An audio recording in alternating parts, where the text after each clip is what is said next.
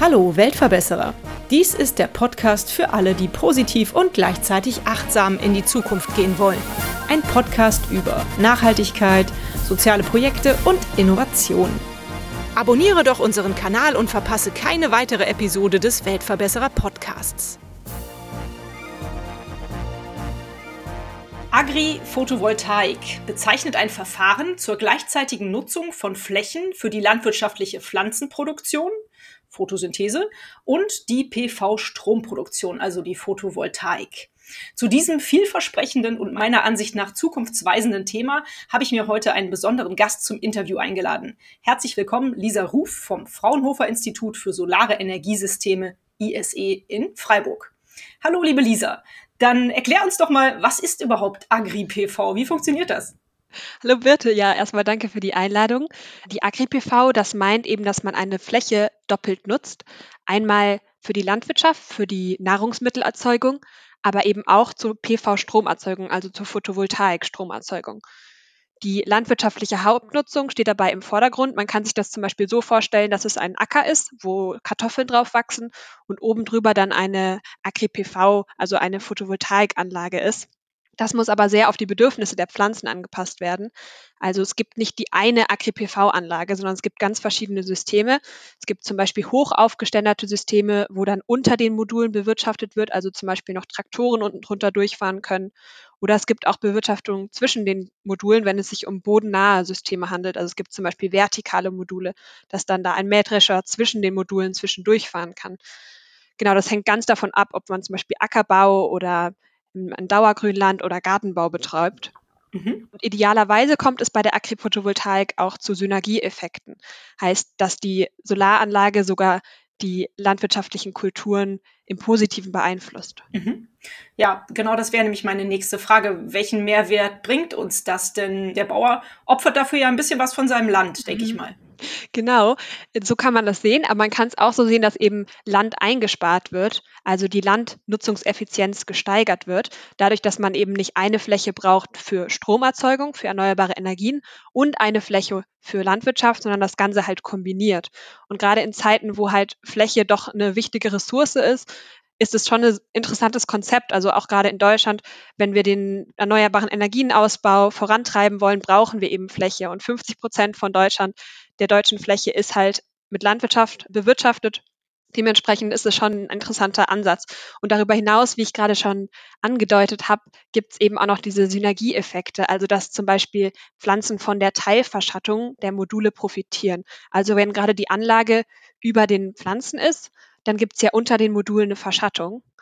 Und die sollte natürlich möglichst homogen sein, aber gerade manche Pflanzen, zum Beispiel Früchte, profitieren von so einer Verschattung. Dadurch, dass die Globalstrahlung in den letzten Jahrzehnten einfach immer weiter zugenommen hat, ist das teilweise echt sinnvoll. Oder auch in Frankreich zum Beispiel sehen wir es mit vielen Weinpflanzen, dass die an mehr Sonnenbrand leiden oder die Früchte vertrocknen. Und da kann eben echt so eine Verschattung ja für die Zukunft sehr wichtig sein.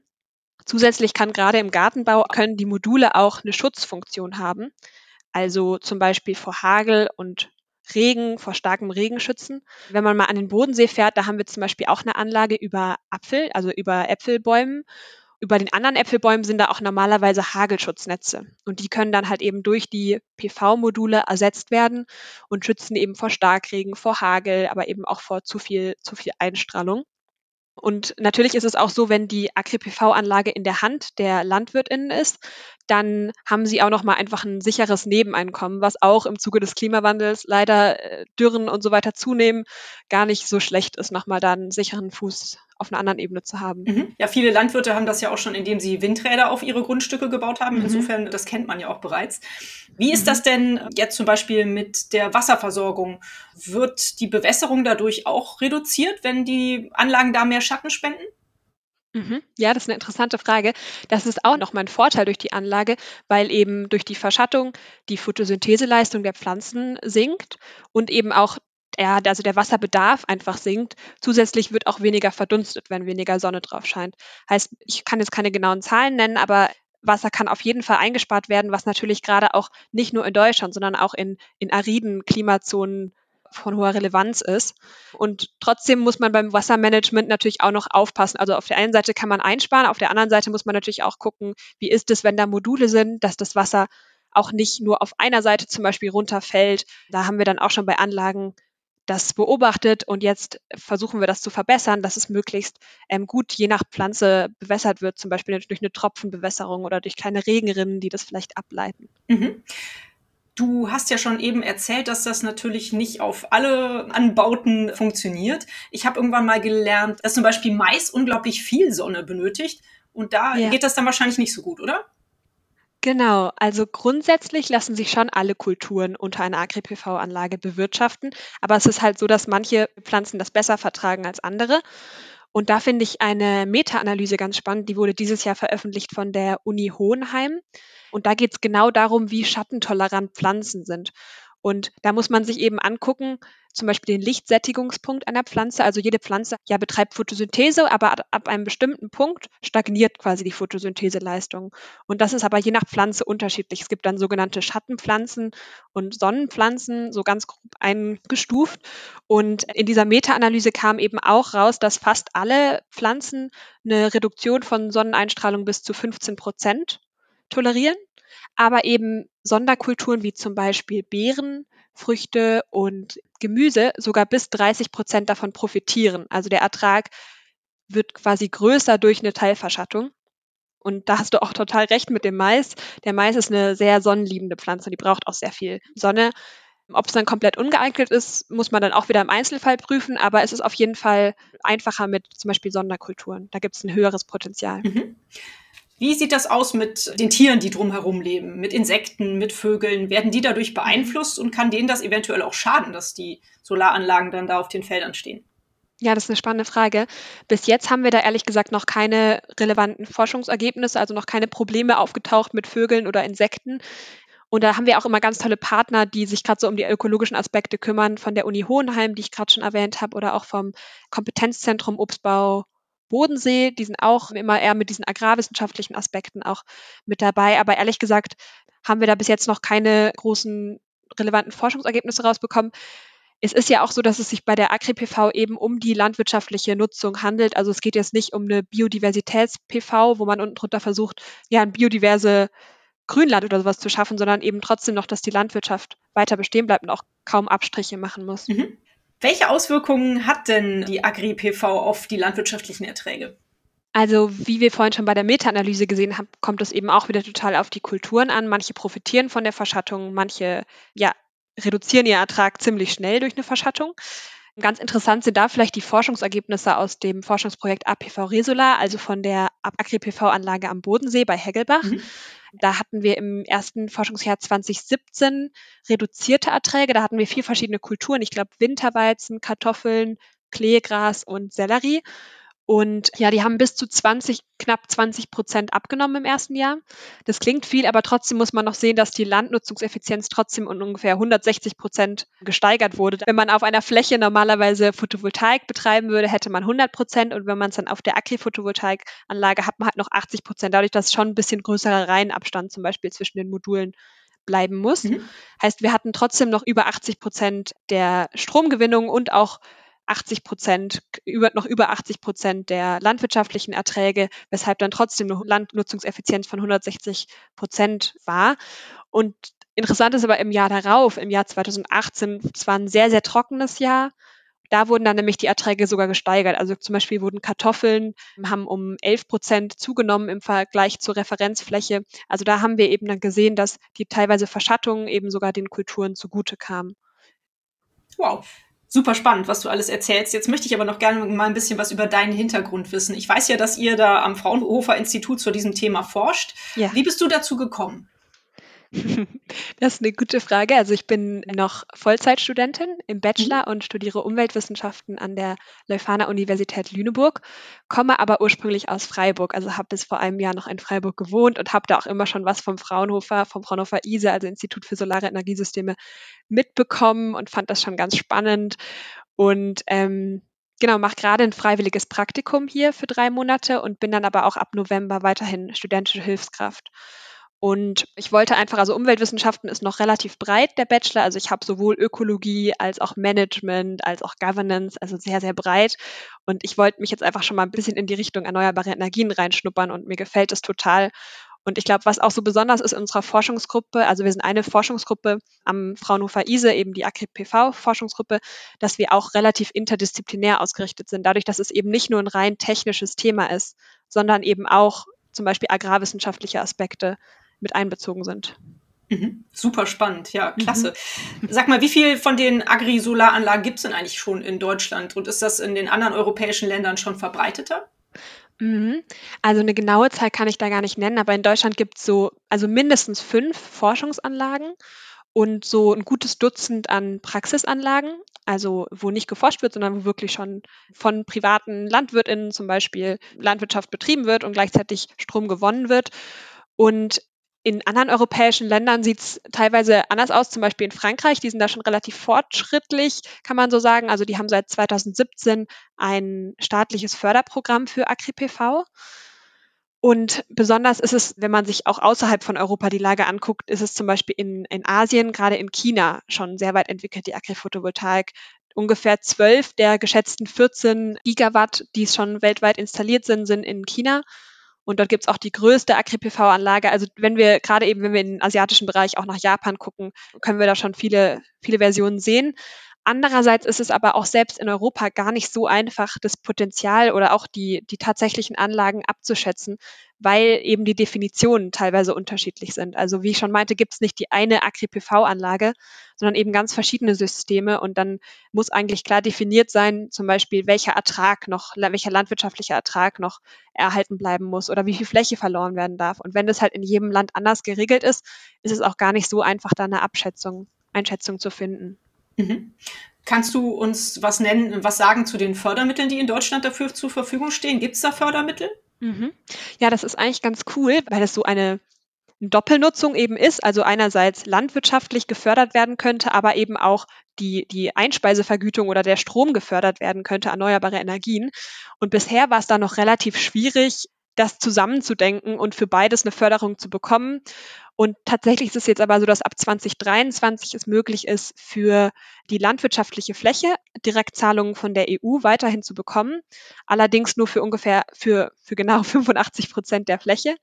Und trotzdem weiterhin auch noch eine Einspeisevergütung durch das Erneuerbare Energiengesetz zu bekommen. Also da gab es jetzt diese Osternovelle und jetzt auch noch mal eine Sommernovelle und da wurde das eben neu geregelt, dass Agri-PV auch mit in die Regelausschreibung aufgenommen wird. Mhm. Ja, das ist ja schon mal immerhin ein Schritt in die richtige mhm, Richtung. Genau. Wie viel kostet denn ein Landwirt so eine Anlage und ab wann profitiert er davon? Also was für eine Größe lohnt sich? Ja, ist das schon bei einem kleinen Ackerland oder muss man da eine gewisse mhm. Größe vorweisen, um damit sich das überhaupt lohnt? Habt ihr da irgendwie Zahlen dazu? Mhm. Also die Gesamtkosten variieren auch wieder hier ziemlich zwischen den Systemen, aber trotzdem kann man natürlich sagen, wie zum Beispiel die Investitionskosten und die operativen Kosten aussehen. Und bei den Investitionskosten ist es zum Beispiel so, dass die meistens etwas höher sind als bei PV-Freiflächenanlagen. Vielleicht ist hier auch nochmal kurz die Abgrenzung zur PV-Freiflächenanlage hilfreich, habe ich gar nicht vorhin gemacht. Und zwar kennt man die vielleicht, wenn man durch die Gegend fährt, dass dann eben auch PV-Module in der Landschaft stehen, aber die, da wird eben nicht unten drunter eine landwirtschaftliche Nutzung praktiziert. Mhm. Und Agri-PV ist eben meistens doch in der Investition etwas teurer, dadurch, dass zum Beispiel die Unterkonstruktion aufwendiger ist oder auch höher. Also je höher, desto teurer wird es generell, mhm. weil es eben auch meistens einfach Stahl ist. Und auch die Solarmodule werden eben häufig noch extra angefertigt. Wie ich schon vorhin meinte, gibt es da auch ganz verschiedene. Es gibt eben vertikale Module oder es gibt semitransparente Module, wo dann noch mehr Licht durchkommt, dass die Pflanzen noch genug Licht abbekommen. Oder es gibt auch bifaziale Module, wo von beiden Seiten das Licht aufgenommen werden kann. Und dementsprechend ist das auch noch mal ein bisschen teurer als jetzt ganz standardisierte PV-Freiflächenanlagenmodule. Bei den operativen Kosten kann es aber auch zu Einsparungen kommen. Also zum Beispiel muss ja die Fläche unter den Modulen nicht nochmal extra bewirtschaftet werden, wie es jetzt zum Beispiel bei PV-Freiflächenanlagen der Fall sein kann. Wieso muss denn unter den Freiflächenanlagen das nochmal extra bewirtschaftet werden? Also das Unkraut muss gejätet werden oder dergleichen? Genau, dass es halt nicht zuwuchert mhm. über die Zeit. Genau, was ich nämlich noch sagen wollte, was natürlich auch günstiger ist, sind die Flächenkosten, weil ja die Landwirtschaft auch darauf betrieben wird. Heißt, es wird quasi geteilt zwischen Landwirtschaft und Stromerzeugung. Und gerade bei hohen Pachtpreisen in der Landwirtschaft ist es inzwischen auch echt ein großer Vorteil. Das Einzige, wo es vielleicht auch nochmal zu ein bisschen höheren Kosten kommen könnte, wären die Reinigungs- und Reparaturkosten. Gerade wenn es sich eben um hoch aufgeständertes System handelt, da muss vielleicht eine Hebebühne zum Einsatz kommen oder ähnliches. Das kann dann auch nochmal ein bisschen teurer werden. Aber im Ergebnis kann man sagen, dass die Stromgestehungskosten eben etwas höher sind als bei PV-Freiflächenanlagen momentan noch. Zum Beispiel im Ackerbau liegen sie ungefähr bei 8,15 Cent pro Kilowattstunde, also etwa 50 Prozent höher als bei PV-Freiflächenanlagen. Cool. Über 20 Jahre. Aber trotzdem kann man sagen, dass sie günstiger sind als kleine Dachanlagen, kleine PV-Dachanlagen unter 10 Kilowatt Peak. Und am lukrativsten ist es auch für LandwirtInnen, wenn sie gerade bei kleinen Anlagen eben den Strom selber nutzen, also selber beziehen und nicht einspeisen. Also gerade weil eben die Stromgestehungskosten zum Beispiel jetzt im Ackerland bei 8 Cent pro Kilowattstunde ungefähr liegen und der gewerbliche Strompreis aber bei Weitem darüber liegt, kann da echt ordentlich was eingespart werden. Das ist mhm. ja auch das Gleiche, was einen auch alle Berater für die Photovoltaikanlagen auf den privaten Dächern sagen. Also am besten nutzt man den Strom selber, dann hat man den genau. meisten Gewinn. Mhm. Genau, ja. Man muss sich aber auch eben angucken, dass die Kosten momentan echt noch sehr dynamisch sind. Also natürlich einerseits jetzt durch Lieferengpässe, durch leider den Krieg und auch die Corona-Pandemie kann man da einfach nicht genau den Preis vorhersagen. Aber auch dadurch, dass zum Beispiel das jetzt wieder im Positiven die PV-Module einfach immer, immer günstiger wurden in den letzten Jahren, kann sich das in Zukunft echt noch dolle wandeln. Und zu deiner Frage mit der Größe, das ist auch auf jeden Fall interessant. Ist es so, dass im Ackerbau tendenziell schon eher größere Flächen mit Agri-PV ausgestattet werden müssen, damit es sich wirtschaftlich lohnt. Im Gartenbau können allerdings auch kleine Systeme wirtschaftlich sein.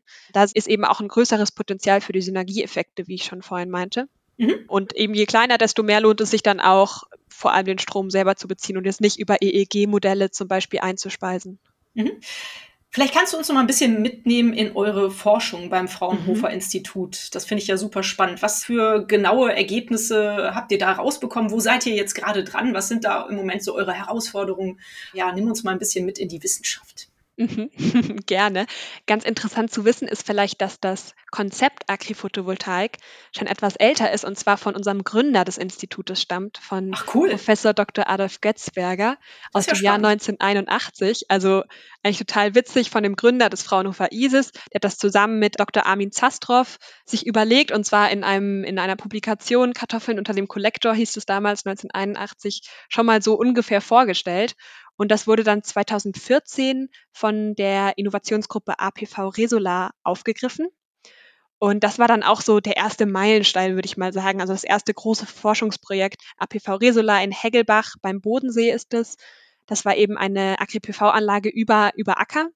Und seitdem äh, geht es echt weiter und wir haben super viele Forschungsprojekte, auch international und sind auch extrem gewachsen. Also wir sind inzwischen so um die 50 Forschende in unserer Forschungsgruppe. Ja, und vor ein paar Jahren waren das noch deutlich weniger. Und auch sehr viele studentische Hilfskräfte und wissenschaftliche Hilfskräfte und MasterandInnen. Also ein sehr junges Team und es macht richtig Spaß, damit zu arbeiten. APV Resolar war ein, ein großes Forschungsergebnis und ein großes Projekt.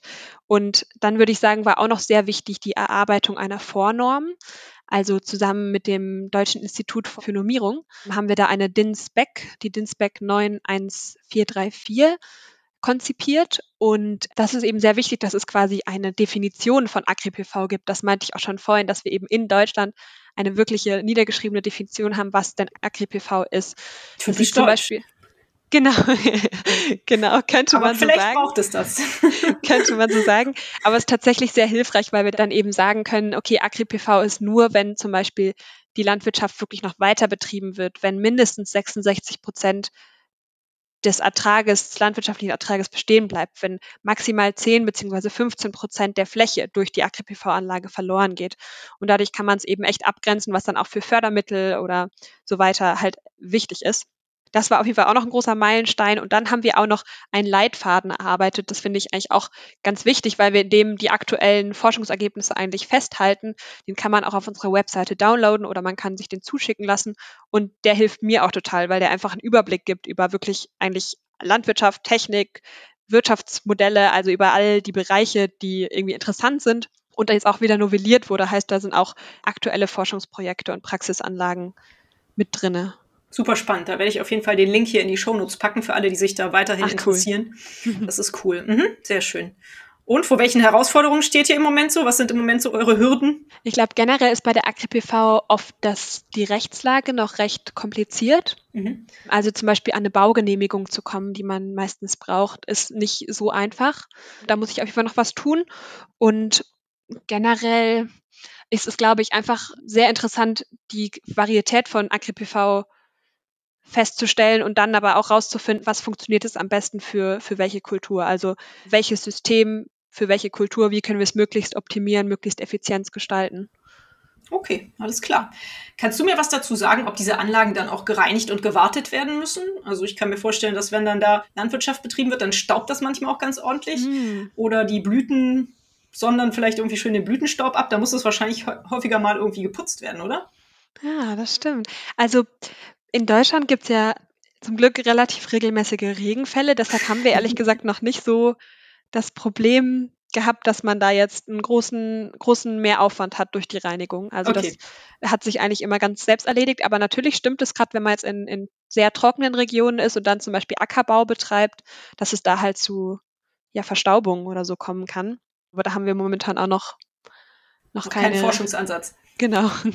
Also ich habe das dieses Jahr hier äh, tatsächlich sehr stark erlebt. Wir leben hier am Stadtrand von Köln und das war ja so trocken über den Sommer. Ja. Und wenn ich hier mit dem Hund spazieren gegangen bin und der Bauer hat gerade irgendwie sein Feld gemacht, dann musste man auf jeden Fall einen großen Umweg fahren, damit man nicht durch eine riesige Staubwolke ja. durch musste. Also man muss natürlich auch gucken, genau hier wieder schon bei der Projektierung, schon bei der Planung, welche Module sind sinnvoll. Und wenn es sich halt um Ackerbau handelt, muss man halt überlegen, ist es jetzt wirklich gut, ein bodennahes System aufzustellen? Mhm. Also das muss da auch alles schon mit beachtet werden. Mhm. Ja klar. Was für ein Feedback geben euch denn die Landwirte, mit denen ihr jetzt so sprecht, die vielleicht auch schon Agri-Solaranlagen im Einsatz haben? Habt ihr da schon irgendwelche Rückmeldungen bekommen? Mhm. Generell gibt es echt ein großes Interesse. Also LandwirtInnen kommen aktiv auf uns zu und wollen Informationen oder sagen, sie haben Flächen, auf denen wir eine Agri-PV-Anlage bauen könnten. Also das ist richtig toll zu sehen, dass da echt so ein großes Interesse besteht. Andererseits sind wir auch echt erst ganz am Anfang von der Forschung an der Akzeptanz, an den sozialwissenschaftlichen Aspekten. Also es gibt natürlich auch einen gewissen Gegenwind, aber das haben wir jetzt noch nicht wissenschaftlich ausgewertet. Es gibt momentan ein Projekt, was sich genau darum kümmert, also ähm, eine Akzeptanzforschung, Begleitung der Agri-PV und tendenziell stellen wir schon fest, dass es einfach wichtig ist, von Anfang an, also von wirklich den ersten Schritten an Beteiligte und Interessensgruppen mit einzubeziehen in den Prozess, mhm. dass eben eine möglichst hohe Akzeptanz beibehalten werden kann. Ja, ich denke auch, dass man da nur durch Aufklärung ja die Fans dafür begeistern kann, sozusagen. Ja, mhm. ja. Das ist schon so. Ich frage meine Interviewgäste immer nach einer Geschichte die Sie hm. vielleicht in Erinnerung haben in Bezug auf das Projekt, an dem Sie arbeiten. Hast du schon eine schöne Geschichte, die du mit uns teilen kannst? Irgendeine besondere Erinnerung?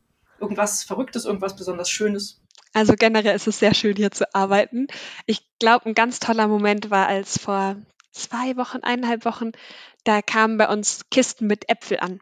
Und die waren von unter der Anlage am Bodensee in Kressbronn. Wie gesagt, da haben wir eine AGPV-Anlage im, im, Obstbau von unserer Modellregion. Ähm, da haben wir fünf verschiedene Anlagen und eine ist eben am Bodensee. Und das war die erste Ernte und die waren einfach wunderbar, diese Äpfel. Die waren, dann haben wir, äh, genau, haben wir auch noch fürs landwirtschaftliche Hauptfest, auf dem wir gerade auch vertreten sind, haben wir auch nochmal 200 Kilo mitgenommen. Und ich glaube, das war wow. ein ziemlich toller Moment, als wir diese roten Äpfelchen äh, probieren konnten. Ja, das glaube ich. Die haben dann noch mal besser ja. geschmeckt als normalerweise. Ja. Toll. ja, schön. Das ist ja ein super Erfolg. Du hast eben schon gesagt, die, die Arbeit beim Fraunhofer Institut macht dich unglaublich glücklich. Du bist froh, da zu sein. Denkst du, ihr seid Weltverbesserer mit eurer Arbeit, die ihr da tut? Also das Fraunhofer ISA hat sich auch eine Vision gesetzt, mhm. dass wir ein Energiesystem mit 100 Prozent erneuerbaren Energien haben wollen.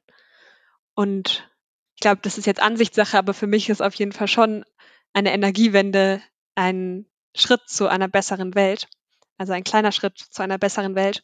Und ich habe auch das Gefühl, dass sehr, sehr viele, die hier arbeiten, auch mit, mit dieser Einstellung an die Arbeit gehen, dass sie was verbessern wollen. Aber ich kann natürlich nicht für alle reden, aber bei mir persönlich ist es auch so, dass ich das schon tue aus Überzeugung und weil ich glaube, dass ich damit vielleicht ein bisschen was verbessern kann.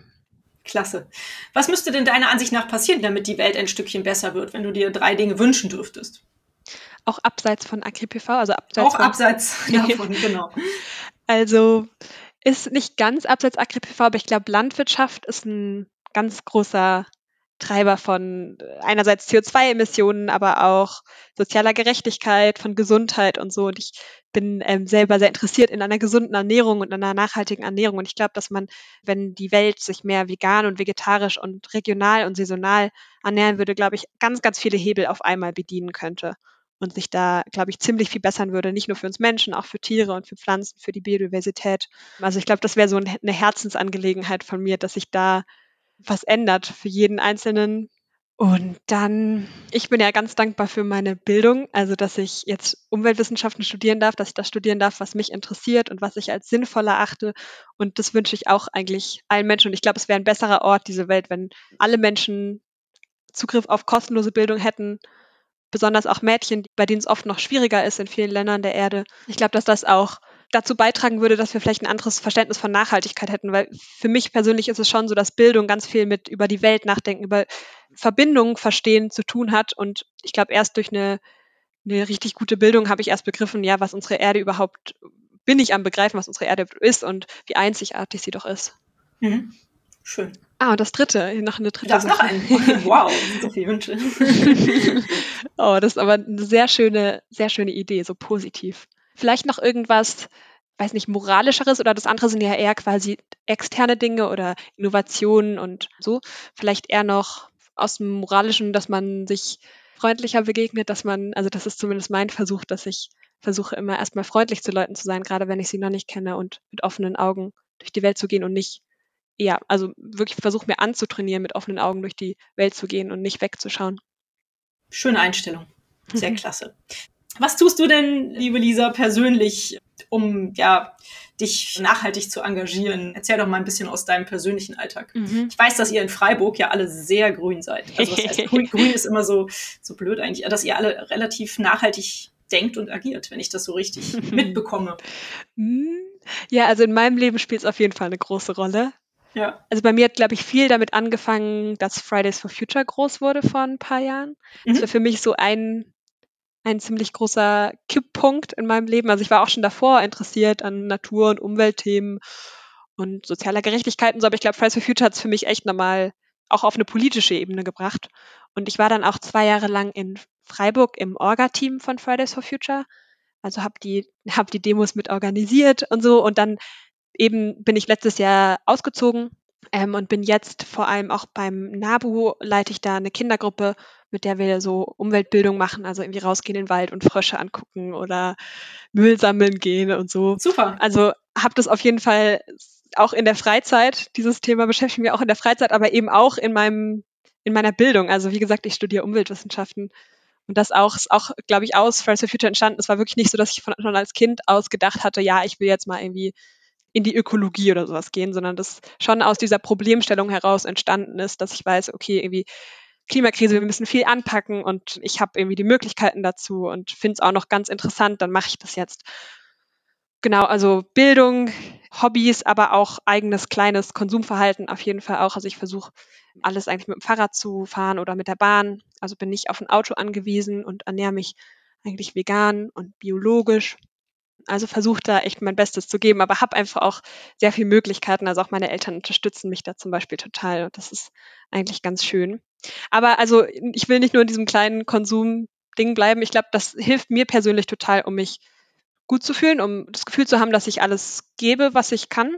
Aber ich glaube, dass es auch darüber hinaus total wichtig ist. Also eben, wenn man sich die größten zum Beispiel CO2-Emissionen oder so anguckt, dann kommt das ja nicht so viel aus dem Haushalt, sondern auch viel von bestimmten fossilen Energieträgern und so weiter. Also ich glaube auch, dass Wählen gehen und sich auch anders demokratisch engagieren auch sehr wichtig ist. Auf jeden Fall. Wow, ja, ich, nee, also ich habe das Gefühl, mit deinem Engagement bist du da ganz weit vorne. Das finde ich toll. Eure Generation ist ja unglaublich schnell mit dem Studium, teilweise, nicht alle bestimmt, habe ich so das Gefühl. In meiner Generation hat man häufig noch so über zehn Jahre studiert, bis man irgendwann sein ja. Diplom in der Tasche hatte. Kannst du dir denn vorstellen, eventuell auch beim Fraunhofer Institut zu promovieren? Hast du das schon angedacht? Hm, also das ist echt noch ganz weit okay. weg. Und ich bin das Praktikum auch echt ein bisschen angegangen mit dieser Intention, ausprobieren ja. und so viel wie möglich kennenlernen und bei Umweltwissenschaften ja auch so ein breiter, breites Spektrum ist. Und da kann man ganz viel damit machen. Und da war das für mich irgendwie logisch, okay, ich muss jetzt auch mal was ausprobieren und will nicht bis zum Ende des Bachelors so das noch gar nicht wissen, was überhaupt Möglichkeiten sind. Aber mir gefällt es jetzt echt mega gut. Eben, ich habe dann auch einen Vertrag als studentische Hilfskraft. Also kann mir hier schon was längerfristiges vorstellen, aber Promotion ist wirklich noch sehr, sehr weit weg. Und ich finde es gerade einfach erstmal wunderschön, in die Forschungswelt einen Einblick zu bekommen. Einfach weil das auch durch den Uni-Start für mich erstmal total eine neue Welt war. Also Schule ist ja nochmal ganz anders als jetzt im Studium und Forschen an der Uni. Also mal sehen, was da kommt, aber ich bin auf jeden Fall ganz offen. Schön, hört sich gut an. Ich glaube, du könntest sowas mit Sicherheit gut hinkriegen. Dann komme ich mal zu meiner letzten Frage. Meine letzte Frage geht immer nach einem Buchtipp. Liest du gerne, Lisa? Und hast du da noch Zeit zu vor allem? Und wenn ja, hast du einen schönen Buchtipp für uns? Die Bücher sind erhältlich bei booklooker.de dem Marktplatz für Bücher. Ja, ich lese sehr gerne. Ich habe momentan, wie gesagt, nicht so viel Zeit dazu, aber äh, generell lese ich sehr gerne. Ich habe vor kurzem das zweite Mal ein Buch gelesen, das hieß ähm, Noch haben wir die Wahl. Das fand ich sehr schön von Bernd Ulrich und Luisa Neubauer. Da geht es auch darum, ja, also das wurde, erschien zur Bundestagswahl letztes Jahr, ist aber noch mindestens genauso aktuell. Es geht darum, ja, wie gestalten wir unsere Zukunft? Was können wir überhaupt noch verändern? Auch viel darum, weil sie eben aus zwei verschiedenen Generationen stammen, welche Verantwortung haben welche Generationen. Ja, was ist auch die Rolle des Journalismus, weil Bernd Ulrich selbst Journalist ist? Also sehr viele interessante Fragestellungen, so wie ich finde. Sonst lese ich gerade auch tatsächlich viel in unserem Leitfaden. Das ist zwar nicht so wirklich ein Buch, aber ich lese auf jeden Fall sehr viel darin. Ja, den werde ich auf jeden Fall verlinken. Alles gut. Prima. genau. Sehr schön. Ja, dann vielen Dank. Das ist schon mal ein guter Buchtipp. Gerne. Lisa, ich glaube, wir kommen zum Ende des Gesprächs. Ich danke dir ganz herzlich für dein Engagement, was du an den Tag legst. Ich wünsche dir ganz, mhm. ganz viel Erfolg für deine persönliche Zukunft. Ich denke, da hast du noch unglaublich viele tolle Dinge vor dir, mhm. so wie du das anstrebst. Und danke für das Interview und dass du uns über die Agri-Solaranlagen aufgeklärt hast. Ja, danke dir, bitte. Es war sehr schön. danke dir auch für dein Engagement. Sehr gerne. Tschüss. Ciao. Und euch vielen Dank fürs Zuhören. Wie immer findet ihr natürlich alle Informationen und Links zu diesem Projekt in den Show Notes. Hat es euch gefallen? Fühlt ihr euch inspiriert, bewegt? Habt ihr Verbesserungsvorschläge für mich? Dann schreibt mir gerne. Auch die E-Mail-Adresse findet ihr in den Show Notes. Abonniert doch den Weltverbesserer Podcast, dann verpasst ihr keine Episode mehr. Teilt, liked und kommentiert diese Folge des Weltverbesserer Podcasts. Ich würde mich sehr freuen. Vielen Dank dafür und bis bald. Eure Birte.